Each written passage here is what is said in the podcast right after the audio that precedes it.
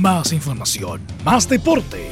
Estadio en Portales. Ya está en el aire, en su señal 2, con su edición matinal.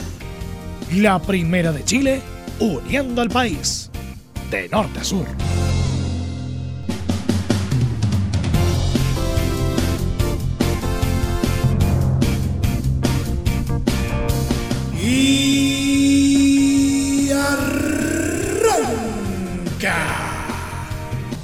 Señoras y señores, muy buenos días. Fútbol, fútbol y más fútbol. Sí, porque como cada lunes revisamos lo que nos dejó el fin de semana en lo netamente futbolístico, con todo lo que nos dejó la primera A, la primera B, la segunda división. Incluso tenemos este espacio para el informe de la Liga MX a cargo de Alfonso Zúñiga, como es habitual cada semana. Y también una que otra cosita que nos dejó el polideportivo. Así que todo listo, todo preparado para disfrutar de los próximos 30 minutos en una recargada edición de este clásico de la mañana. Bienvenidos a Estadio en Portales AM.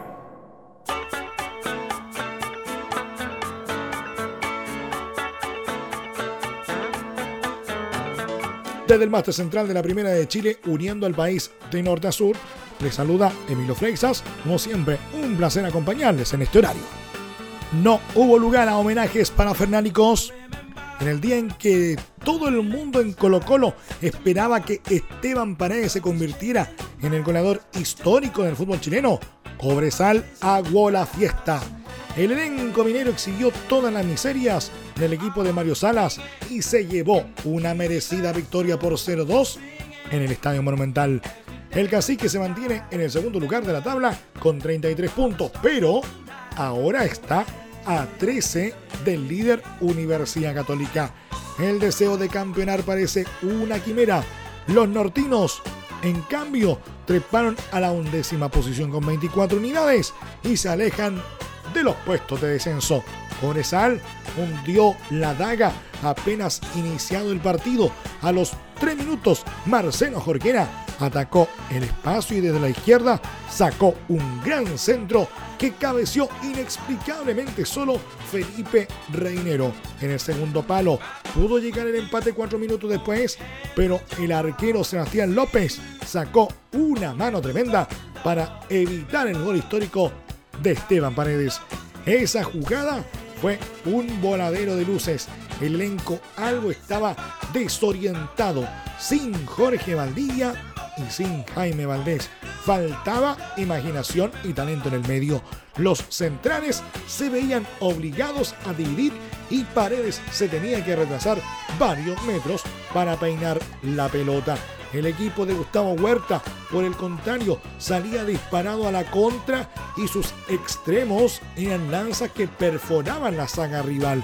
Juan Carlos Gaete, que volvía al recinto de Macul tras su polémica salida en el verano recién pasado, la tiró afuera cuando quedó solo frente a Cortés.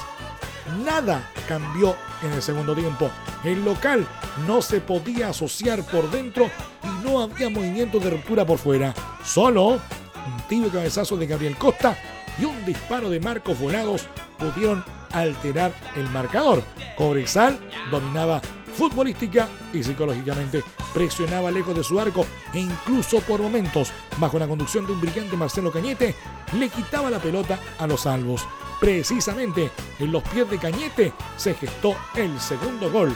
El ex Universidad de Chile filtró un pase exquisito para Reinero, que con un sutil toque definió ante la desesperada salida de Cortés y consiguió su doblete a los 77 minutos. Ahí se acabó el encuentro.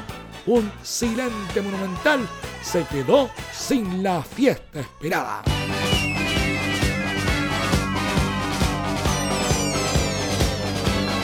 Universidad Católica avanza con tranco firme hacia el título. Este domingo, sin jugar bien, le ganó 1-2 a Antofagasta en el Calvo y Bascuñán por la fecha 20 del torneo nacional. Con este triunfo, los estudiantiles llegan a 46 puntos y le sacan 13 de ventaja a Colo Colo. Al que también le viene bien esta victoria es a la Universidad de Chile. Si el cuadro Puma ganaba, llegaba a 20 unidades y dejaba a los azules en zona de descenso por diferencia de gol. Rápidamente, el elenco cruzado se puso por delante. Tras un mal despeje de Nicolás Peñailillo, Luciano Abuel ganó línea de fondo y metió un centro al área que César Pinares remató de zurda a los 7 minutos. 5 minutos después, Eduardo Villo azotó el palo y los Pumas se envalentonaron. Adelantaron líneas, presionaban alto y desactivaron los circuitos del cuadro precordillerano en el medio campo. Parecía que ese ímpetu se frenaba con la expulsión de Neri Leyes por doble amarilla, pero a los 39 Felipe Flores cabeció solo en el área y puso la pelota pegada al poste para conseguir la igualdad. En el segundo tiempo, la UC se adueñó sin oposición de la pelota. Sin embargo, no tenía ideas ni movimientos para romper el cerco local. Diego Buenanote no estaba fino. César Pinares aparecía a cuentagotas y Sebastián Sáez perdía en el duelo contra los centrales. Antofagasta solo apostaba por cerrar el empate. Sobre el final llegó el desequilibrio. Juan Cornejo tuvo tiempo y espacio para poner un centro al punto penal. Allí se elevó Diego Valencia para convertir el gol de la victoria a los 88 minutos. Pudo cambiar la historia en los descuentos, pero Matías Dituro estuvo monumental en el achique frente a Tobías Figueroa y selló la victoria de su equipo.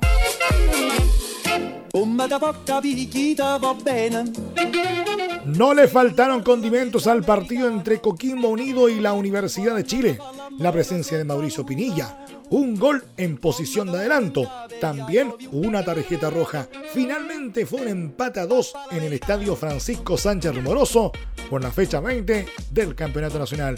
Con este empate, el tercero consecutivo, la U llega a los 20 puntos y queda por ahora en la decimocuarta posición. El elenco pirata, en tanto, completó 30 unidades y no pudo trepar al tercer lugar de la tabla. El dueño de casa tuvo un inicio centellante, explotaba los espacios que dejaban los azules y Jonathan Benítez volaba por la banda izquierda, siempre buscando con sus centros al amenazante Mauricio Pinilla que protagonizaba un morboso duelo contra su ex equipo. Sin embargo, pasados los 20 minutos, el cuadro estudiantil pudo cortar los circuitos y maniatar a Laurinegro.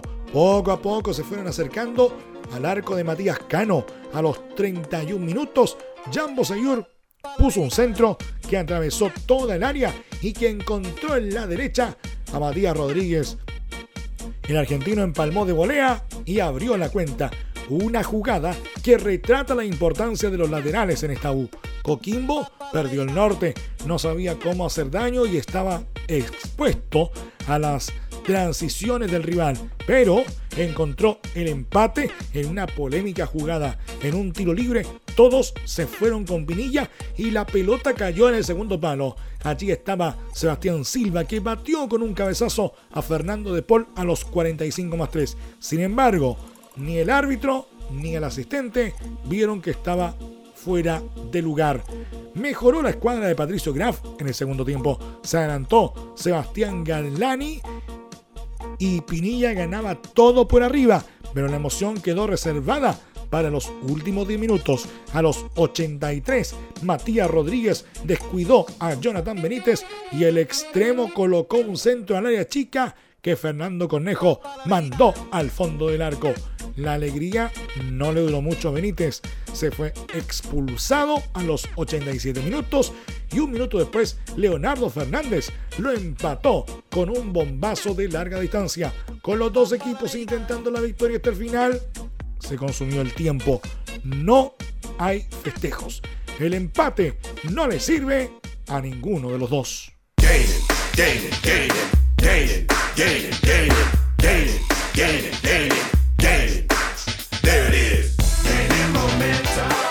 O'Higgins fue incapaz de prolongar su racha de victorias frente a su hinchada en el Teniente, ya que sufrió una fuerte caída ante Huachipato. El inspirado club acerero no se intimidó ante el brillante registro de los celestes y de la mano de Claudio Sepúlveda, César Valenzuela y Juan Sánchez Otelo goleó por 3 a 0 en la vigésima fecha del Campeonato Nacional. El capo de provincia llegaba al encuentro con el impulso anímico de tres victorias consecutivas que lo instalaron de lleno en la zona de copas internacionales. En el amanecer del partido, los locales se animaron a atacar de forma consecutiva, dando gran protagonismo al arquero Gabriel Castellón. El golero negro azul trabajó tapando un tiro frontal de Albert Acevedo. A pesar del fuerte inicio, los locales se complicaron ante el orden de los siderúrgicos que firmaron dos goles en cuatro minutos.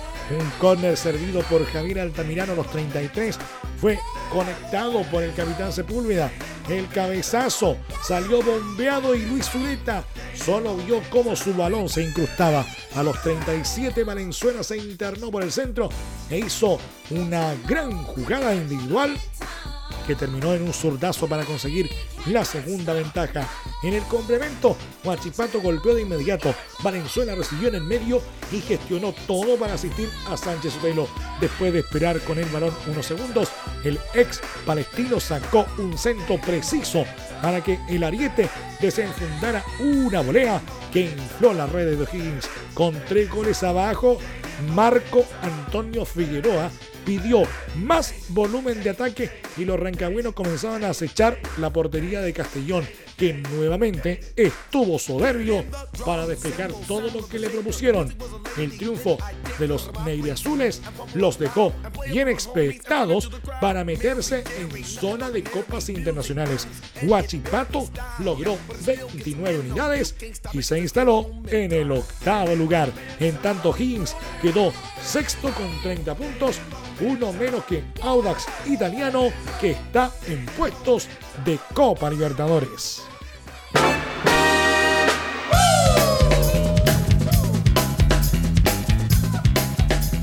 Otros resultados que dejó la fecha número 20 del torneo nacional, además de lo que ya les contamos.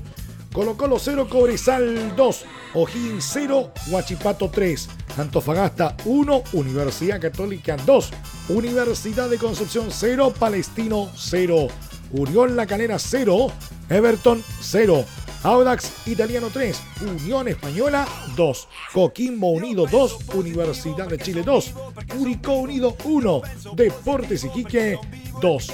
Tabla de posiciones, cumplida entonces la fecha número 20, la quinta de la segunda rueda del torneo nacional de Primera División Campeonato Scotiabank. Primero, Universidad Católica 46 puntos, segundo Colo Colo 33, tercero Audax Italiano 31, cuarto Unión La Calera 30 puntos, quinto Coquimbo Unido 30, sexto O'Higgins de Rancagua 30, séptimo Palestino con 29, octavo Huachipato con 29, noveno Curicó Unido 26, décimo Unión Española con 26, undécimo Cobresal con 24 unidades, duodécimo Deportes Iquique 23, decimotercero Everton con 22, decimocuarto Universidad de Chile 20 puntos, decimoquinto en zona ya de descenso directo, Deportes Antofagasta con 17 y colista del torneo, Universidad de Concepción con solo 16 unidades. ¿Quieres tener lo mejor y sin pagar de más? Las mejores series de televisión, los mejores eventos deportivos, equipo transportable, películas y series 24/7. Transforma tu TV a Smart TV. Llama al 973-718989. Twitter arroba panchops. ¿Necesitas promocionar tu marca o producto? Anunciar en la primera de Chile es rápido, fácil, con cobertura nacional y no cuesta tanto. Contáctanos al correo comercial arroba radioportales.cl. Tenemos una propuesta a tu medida, porque en la Portales te queremos escuchar. Te invitamos a disfrutar de la multiplataforma de Portales www.radioportales.cl donde podrás escuchar el tradicional 1180m la señal 2. Además ver la radio junto a Portales TV. Además, te invitamos a informarte en nuestras redes sociales, Twitter, Facebook e Instagram. Ya lo sabes, www.radioportales.cl, la multiplataforma de la Primera de Chile. Entre Marco Grande y Marco Chico, media vuelta y vuelta completa. Escuchas Estadio en Portales en la Primera de Chile, uniendo al país de norte a sur.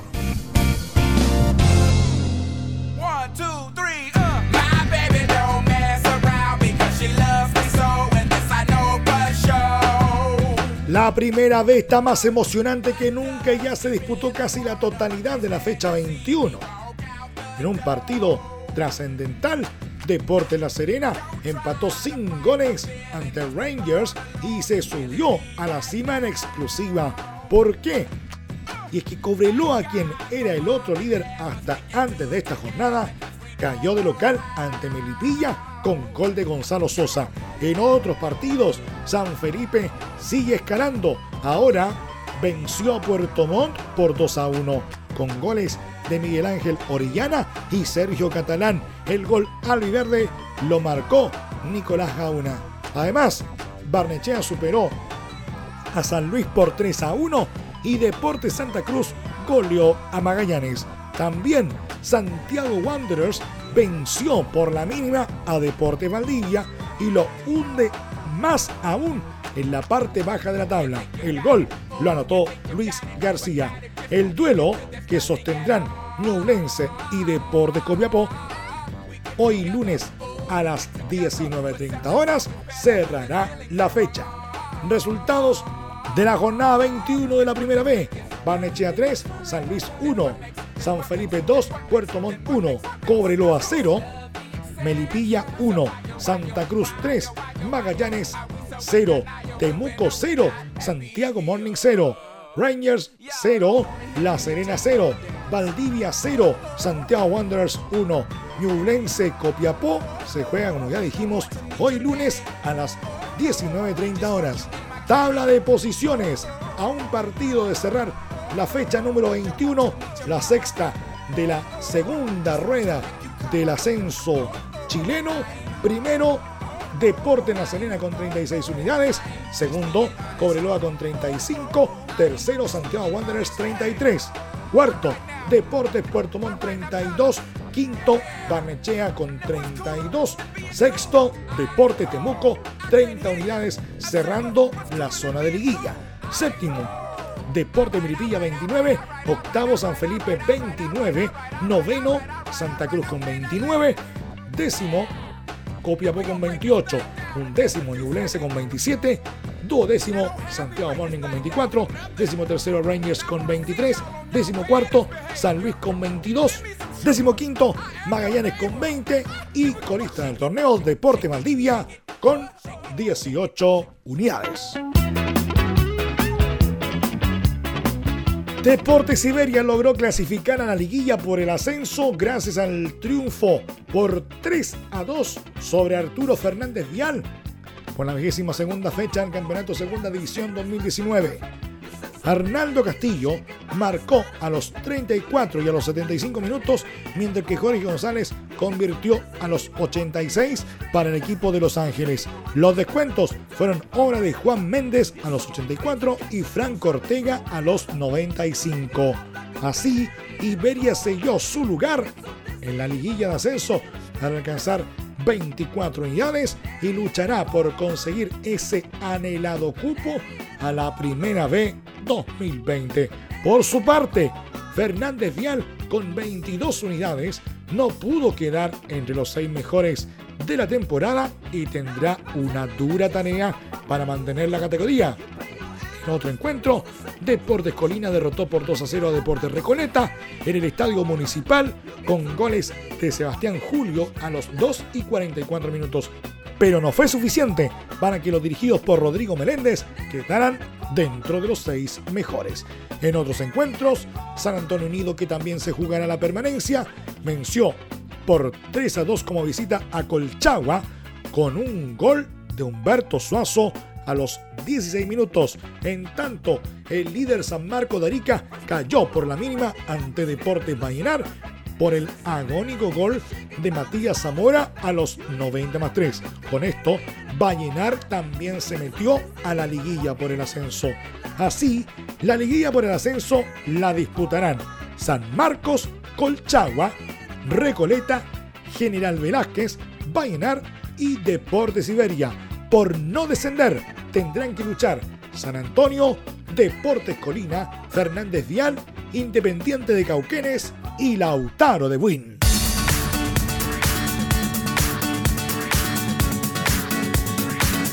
¿Quién nos dejó la Liga MX en el fin de semana que acaba de pasar? Esa es la pregunta que le hacemos a Alfonso Zúñiga, quien nos va a colocar al día con las últimas novedades de la Liga Azteca en el país del norte. Alfonso, buenos días.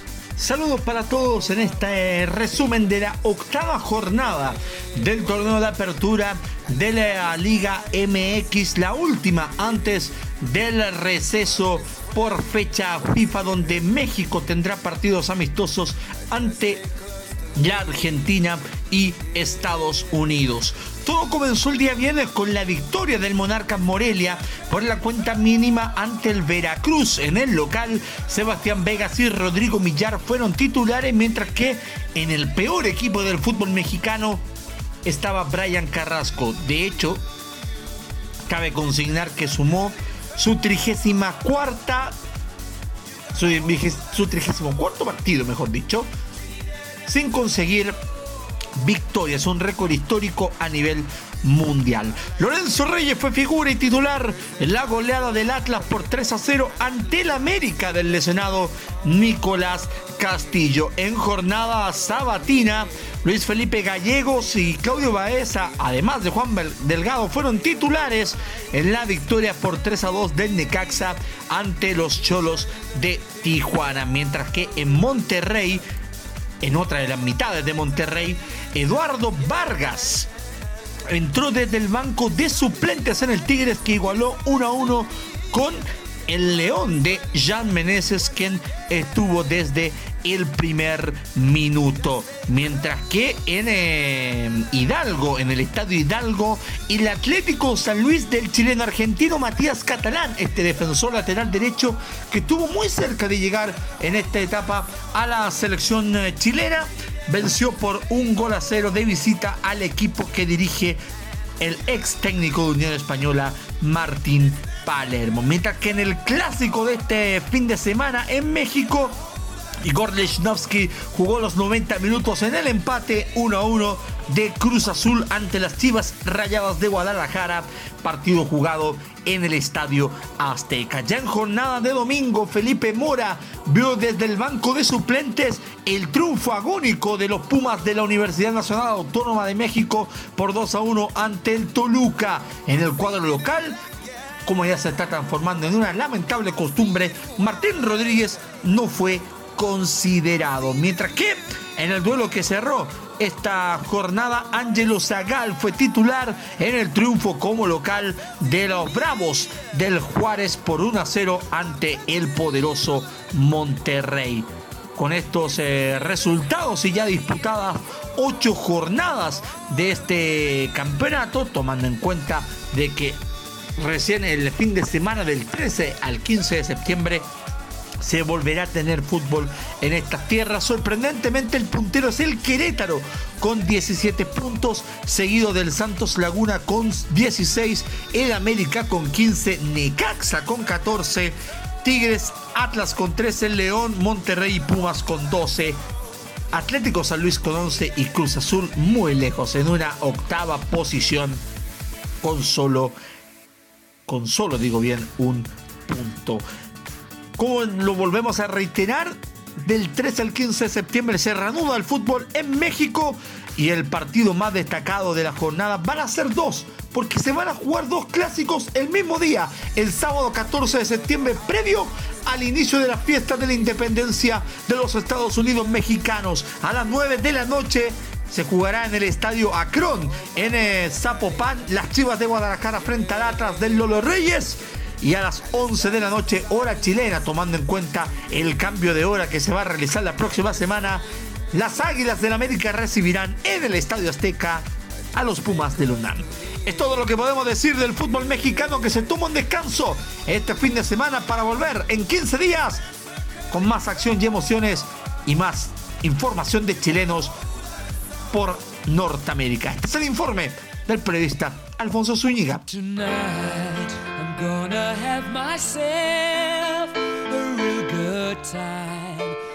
La selección femenina de fútbol sigue haciendo historia en el Mundial. Las nacionales cumplieron una buena actuación y ahora ganaron un título en un cuadrangular internacional nada menos que ante Brasil y en su propia casa. Los antecedentes no invitaban a la ilusión. Chile había jugado 13 veces con Brasil y siempre había perdido.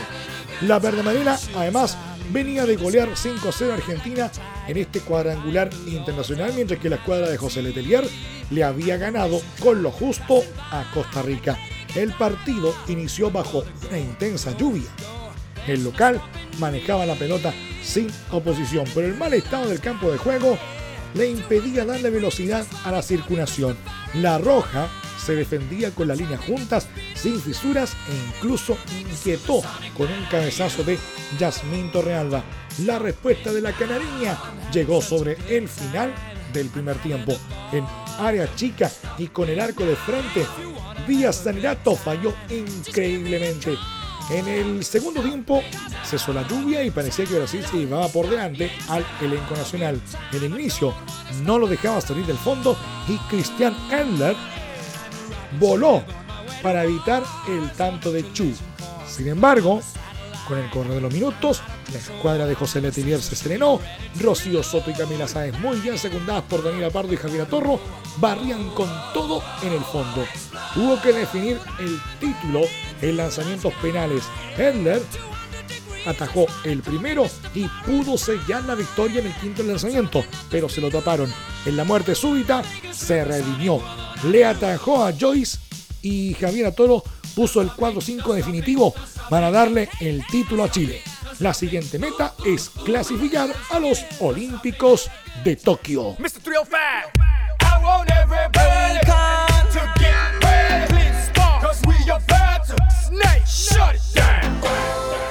En el polideportivo, el piloto monegasco Charles Leclerc de Ferrari ganó este domingo la carrera del Gran Premio de Bélgica, decimotercera cita del Mundial de Fórmula 1, defendiendo la pole position y con un gran ritmo de carrera con el que superó a los Mercedes de Lewis Hamilton, que refuerza su liderato, y de Valtteri Bottas, así como batió a su compañero Sebastián Vettel, cuarto.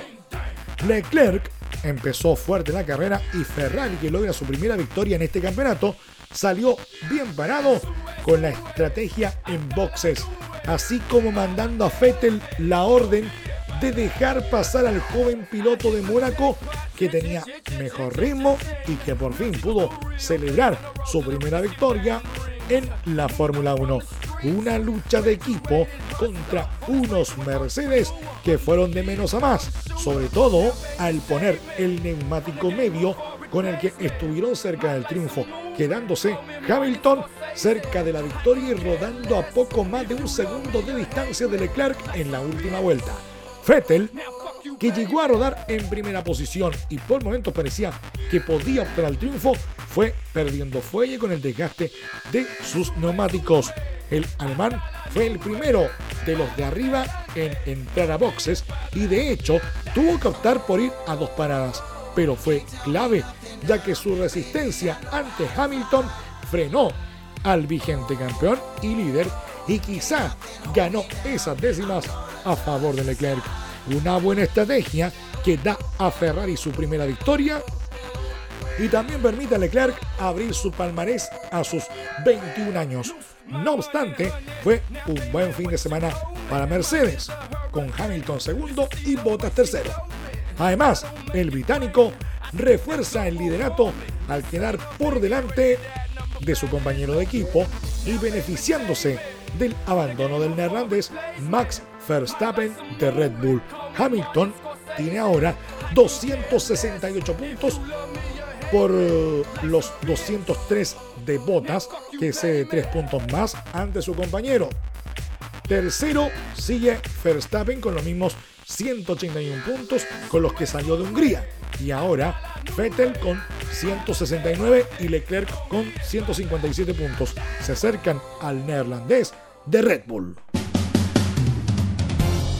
Nos vamos, gracias por la sintonía y la atención dispensada. Hasta aquí nomás llegamos con la presente entrega de Estadio Portales en su edición AM en la Primera de Chile, uniendo el país de norte a sur. Les acompañó Emilio Freixas.